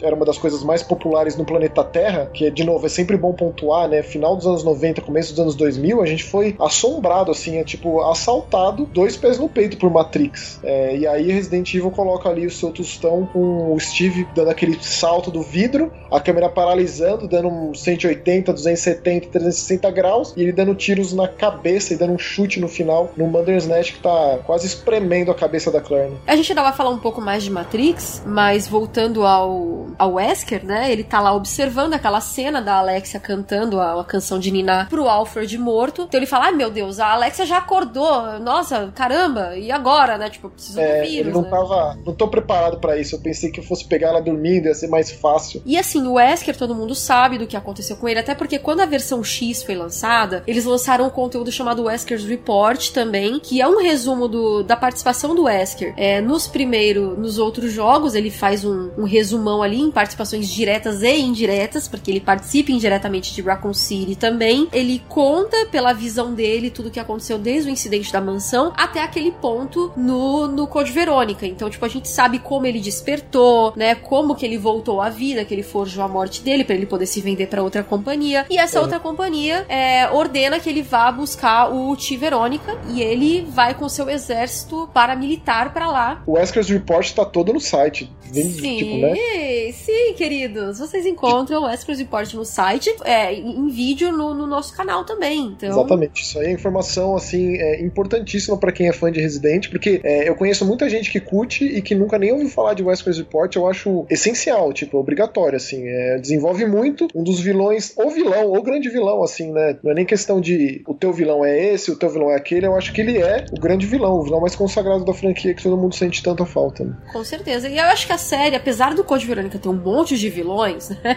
Uhum. Eu acho que a série tava carecendo um pouco de um grande antagonista. Aquele cara que não vai aparecer num jogo só e vai morrer. Precisava do, do, do cara que fosse ficar perseguindo. A, a- a grande persona por trás de tudo que estava acontecendo, né? É, a Então- gente já tava há dois jogos esperando saber o que, que aconteceu com o Wesker, porque por mais que tenha muitos finais no Resident 1, era dito, tipo, a gente lia, eu acho que era informação que foi revelada pra gente em revista que o Wesker tava vivo, né? Então isso foi muito impactante também, né? Imagina, o Wesker está vivo. Você fica, não, mas ele morreu no jogo ali. Leia o Wesker's Report, assista o Wesker's Report. Pra você entender o que aconteceu com o homem. E ele tá totalmente sobre-humano, com os olhos vermelhos, com uma força absurda, assim, né? Quando ele confronta o Chris ali, é. Sim. Não dá nem graça, né? Tipo, o que, que o Chris pode fazer? O que, que a Claire pode fazer? O que, que qualquer um pode fazer? O que, que a própria Alexia pode fazer? Que nessa eu acho que é a minha cena favorita da série, que é a Alexia versus Wesker ali. É.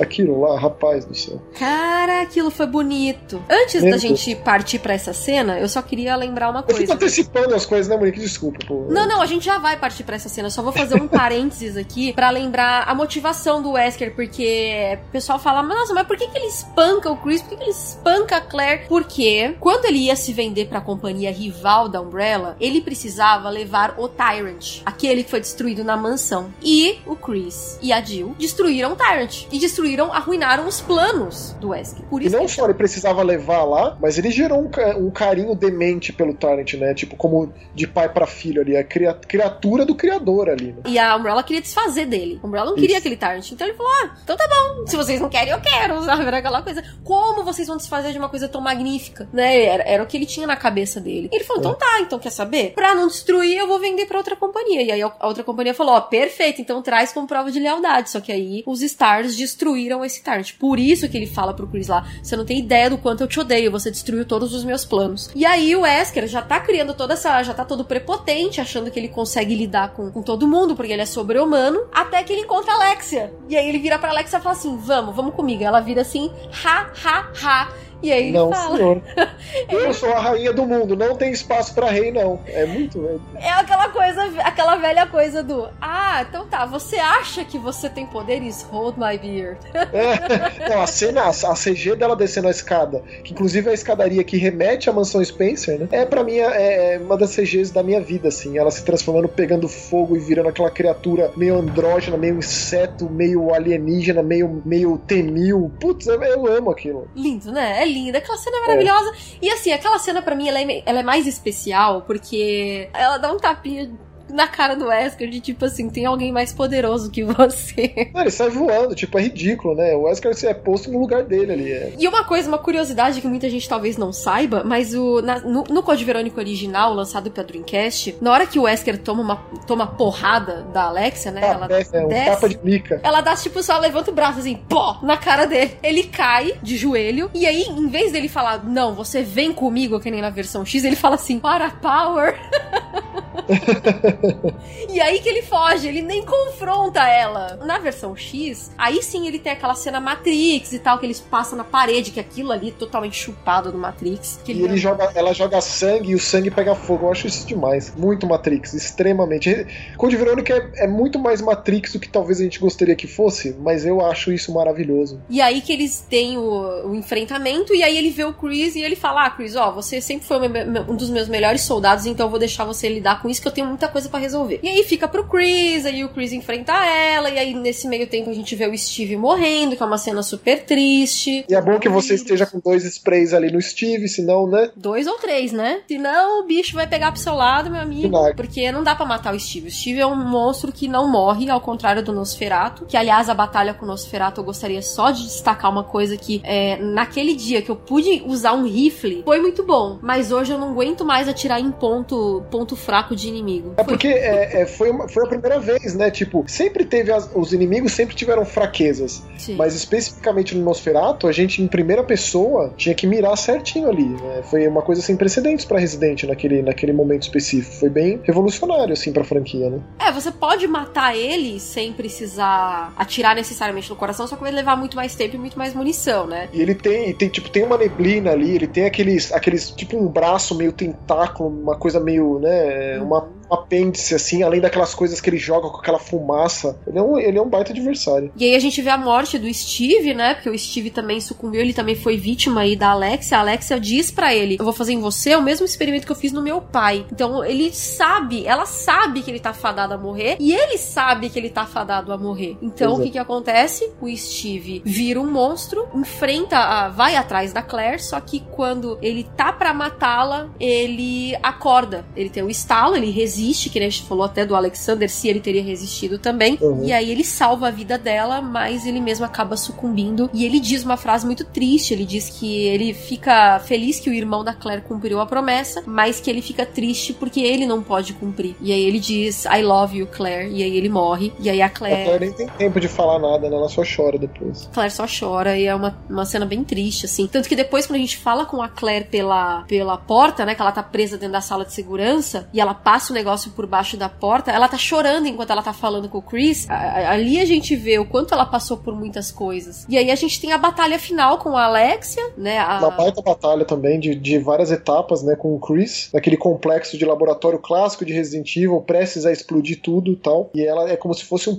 A Alexa tem um comportamento de inseto, né? Uma coisa de colmeia, de pensamento coletivo, ela controla outras criaturas menores. Quando ela se solta daquela base, né? Daquele ninho, que ela, como uma libélula, que a criatura que ela maltratava quando criança, você tem que acabar com ela com aquela a Linear Launcher, né? Uma arma diferenciada. E que no Dark Side, de acordo com o Dark Side, a Linear Launcher foi criada pelo Alexander caso a Alexia saísse de controle. Demais, essas informações enriquecem muito. Por isso que os, os Umbrella, Umbrella e Darkside Chronicles são obrigatórios, né? Além de serem os melhores shooter on rail que tem, a quantidade de informação nesses dois jogos, pelo amor de Deus. né? É, e assim, apesar de ter algumas inconsistências, a gente consegue passar É, pano, né? porque, Porque são são aquelas, lembranças, tipo, né? São as reimpre- é, é, reinter- reinterpretações, né? São outros pontos de vista de outros personagens. E é o famoso telefone sem fio que a gente já, inclusive, gravou em Resident Evil passados sobre como o disse-me-disse muda os eventos. né? Exatamente. Bom, e aí a gente tem esse, é, essa luta final entre o, o Chris e a Alexia. O vírus, né, o Tiveronic, o Tiveronic, ele te permite controlar um ecossistema. Por isso que eu falei que é um dos vírus mais letais, mais perigosos. A gente vê esse repeteco depois no Operation Javier, que é o, o legado do Tiverônica. Ele foi vendido depois pelo Wesker para um lorde de drogas na América Central, o Javier Hidalgo. Ele usa na filha dele para tentar curar uma doença que ela tem e ela vira uma uma uma Alexia, Uma Alexia, também. uma Alexiazinha, né? E Uma aí o, Alexia. Leon e o Bowser confrontam a coisa toda. Um, o Darkseid é demais. Essa, esse capítulo à parte aí, mostrando os dias de, de camaradagem entre o Leon e o Krauser, é só coroa. A cereja do bolo bolo o fato de ser o, o T Verônica ali. Com certeza. A gente não vai dar muitos, muitas informações aqui, porque a gente ainda vai fazer um outro podcast falando sobre o Dark Side, pormenores do Operation Javier e tudo mais. É, vamos focar aqui no Code Verônica mesmo. E aí a gente tem essa luta da, da Alexia sucumbindo, né? Ela, ela perde totalmente o controle conforme ela vai tomando danos. Uhum. A rainha, né? A rainha arrogante, que inclusive é o nome acho que de um troféu no, no PlayStation 3. É uma das conquistas, né, do Xbox, que é o fim da rainha arrogante, uma coisa assim. Pra você derrota ela, né? E aí você tem o confronto entre o Chris e o Wesker, que é o verdadeiro final, que só aparece na versão X. Na, na versão é, original de Dreamcast não tem essa cena, só na versão Complete e na versão X, que aí os dois se confrontam, o Chris apanha pra caramba do Wesker. Ali você vê o poder do Wesker, você vê o antagonista que ele se tornou. Ali foi consagrado, você é o grande antagonista da franquia, até o Sem 5, né? Sem dúvida. O, o, o- eu acho que os desenvolvedores, os criadores do jogo, eles sentiram que o Wesker tava ali só por tá, e aí eles fizeram muito bem de colocar as três cenas adicionais, justamente três cenas do Wesker. E aí eles é, tem um confronto e aí o Wesker até queima o rosto nesse momento. Ele tá com o corpo do Steve. Tem até toda uma, uma controvérsia entre a galera até hoje. Será que o Steve vai voltar à vida? Porque ele fala pra, pra Claire assim: Eu tenho o corpo do Steve pra trabalhar com o tia Verônica, porque ainda tem resquícios do vírus nele. E Uhum. quem sabe ele não volte à vida, assim como eu voltei. Mas é só uma provocação, gente. Sem dúvida, não, não vai acontecer não. Até porque era o objetivo dele aí, né? E ele, por mais que tenha sofrido muitas baixas, ele conseguiu. A amostra do T Verônica, ele levou embora. Com certeza. E aí ele vende, é né? legal, é legal dizer que o Wesker no Code Verônica mostra é, uma ferramenta de como que é possível ter controle sobre as armas biológicas, né? Que são aqueles robozinhos que atraem a atenção dos Hunters, que são criaturas que que, tavam, que não tinham aparecido no Resident 2 e tinham versões diferenciadas no 3 que voltaram bem à imagem e semelhança do Resident Evil 1. Né? E ainda tem aquela versão demoníaca que envenena. Então aqueles robozinhos são um dos pesadelos do Chris ali quando ele volta pra Rockford. Exato, e aí com isso a gente encerra o Code Verônica com essa luta entre os dois e os dois dizendo a gente ainda vai se encontrar de novo. Aí Tá o Chris bom, partiu pra academia depois disso, literalmente. Assim. Exato. É por isso que ele tá tão fortão no 5, porque ele quer ser um adversário à altura de Albert Wesker, por isso É. que ele se enfia no Whey e na academia e usa os Esteroides do tamanho da bucha, né? Que tava. É, exatamente. E a partir desse momento aí, a Claire também começa depois disso trabalhar pra Terra Save e tudo Isso. mais. E ela começa a ter um tipo de luta diferente contra o bioterrorismo, né? Eles não vão fugir e viver felizes pra sempre. O Chris diz: vamos colocar um final na Umbrella definitivo. E ele realmente Once and coloca. for all. Once and for all. E realmente eles colocam depois, como é mostrado no Umbrella Chronicles. E o, o Code Verônica, ele tem um legado de, de tanto sucesso que ele fez, que saiu um Gun Survivor, que é uma subsérie de Resident Evil também, inspirada no Code Verônica. Até porque, né, Monique, tem um, um minigame tipo isso no próprio Code Verônica, inclusive no próprio Code Verônica de Dreamcast, né? O, Reside- o Resident, a essa altura do campeonato, ele já vinha ali com seus minigames pós-jogo, pós-campanha. Né? Que aí se chama, né, Resident Evil é, Survivor 2, inspirado no Code Verônica. E ele era pra ser um jogo de arcade no Japão. E ele foi portado pra PS2 só no Japão e na Europa. Não tem Mas é versão parte daquele, americana. Daquele, acordo da, daquele acordo da Capcom com a Namco, né? De usar a Light Gun de Time Crisis e tal. Isso. E esse, apesar de ele ser um shooter, ele tem uma historinha também. Ele é o sonho da Claire. Aquela- aquele momento em que ela tá dormindo dentro do avião, que até o Steve tenta beijá-la. Tá todo apaixonadinho, né? Isso. Aquilo é um, é- ela tá sonhando com aquilo dentro do avião. Esse Gun Survivor 2, ele é o sonho da Claire nesse momento. E ele tem uns files bem interessantes. Tem uma mensagem do pai do Steve pra ele. Tem um file muito bizarro. Acho que tem um, file, acho que o file mais bizarro do Resident é aquele da aranha, né, Monique? Tipo, o que, que é aquilo, cara?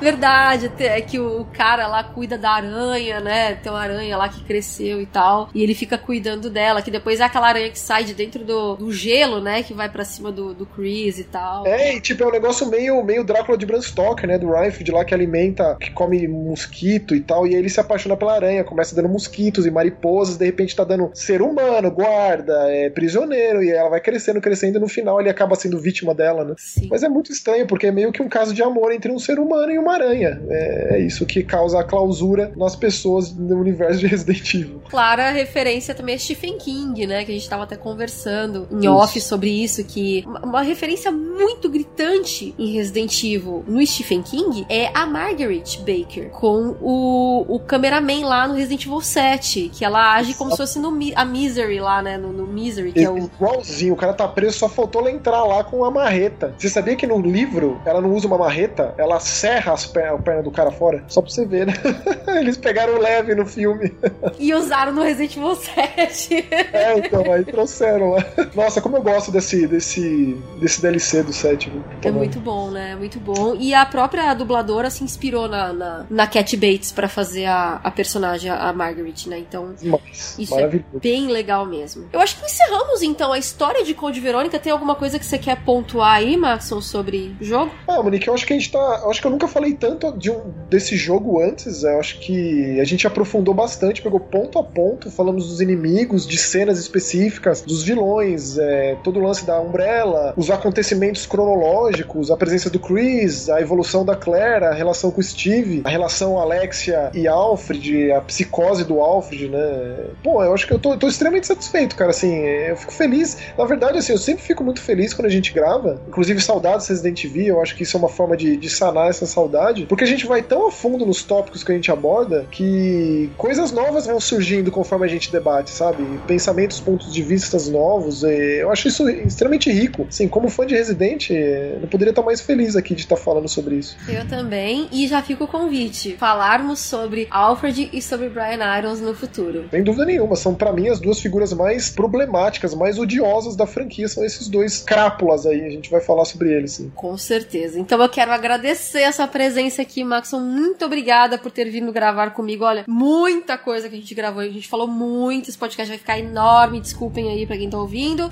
Mas a gente precisava falar. E, Maxon, dá de novo um recado aí do seu canal no YouTube. Maravilha. Monique, mais uma vez, muito obrigado pelo convite. É um prazer sempre. É, eu admiro demais o seu trabalho. Você tem, tipo, o melhor site de Resident Evil do mundo. Eu sempre disse isso, você sabe disso. Foi assim que a gente se conheceu, então sempre vai ser especial para mim. Resident Evil nunca deixa de ser, sempre vai sendo mais e mais especial, né? Tipo, graças a ele eu conheci você, que é uma amiga muito querida. E o meu canal totalmente dedicado ao terror. Mask Horror, M-A-S, não é mais, é mas. É, youtube.com.br Mask Horror. A gente tem tentado colocar vídeos de terça e quinta. Faz um tempinho que tem entrado vídeos toda terça e toda quinta. Inclusive, daqui a pouquinho eu vou postar um novo aí. E é isso aí, mais uma vez, muito obrigado. E é sempre um prazer falar de Resident com você. Prazer é sempre todo meu. E sabe que é um prazer também saber que este podcast ele só é possível porque a gente bateu a meta em mais um mês do nosso padrim. Então, se você quer que o nosso podcast continue aí todo mês, bonitinho, seja um padrinho, um apoiador do Resident Evil Database, acesse padrim.com.br barra horror database ou residentdatabase.com barra padrim a partir de um real por mês. Continue fazendo acontecer esse podcast. E sabe qual que é a nossa próxima meta no padrim? Fazer